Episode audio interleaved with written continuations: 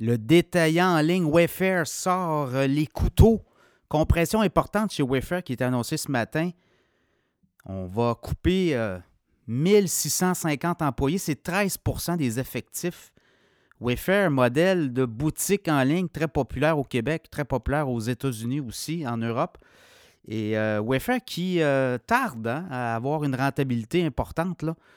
Si je regarde au dernier trimestre, euh, dans le cas de Wayfair, on parlait quand même de près de 3 milliards de revenus sur trois mois, mais quand même un revenu net négatif. Donc, on tarde à engranger les profits de façon convaincante, un modèle d'affaires qui est basé vraiment sur une croissance, mais où la rentabilité demeure encore très on dit, absente. Alors, euh, on compresse, euh, on va licencier massivement 1650 employés. La haute direction dit, écoutez, on a beaucoup embauché des derniers temps et euh, je pense qu'on a été trop loin dans notre modèle d'affaires. Donc, on révise. Il faut aussi savoir que l'économie américaine commence à ralentir.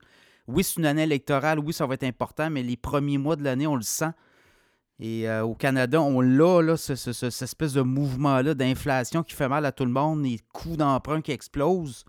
Et là, ben, les gens renouvellent leurs hypothèques. Il y a moins d'argent disponible pour la consommation, comme on dit, de base. Et euh, Wayfair vend beaucoup d'ameublement.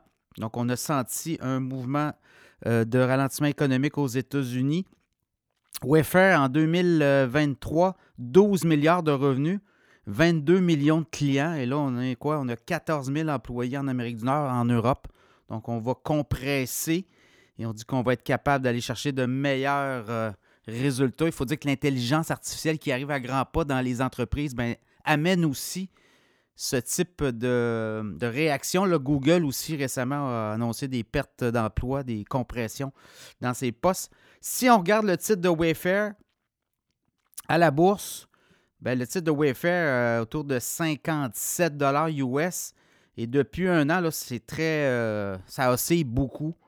Part de 38 en début de 2023. On est monté à quoi? Là, autour des 84 Récemment, même au mois d'octobre, 39 On est remonté autour des 67, là, 52, 53, 57. Évidemment, avec les compressions, vous allez voir, le titre euh, va monter.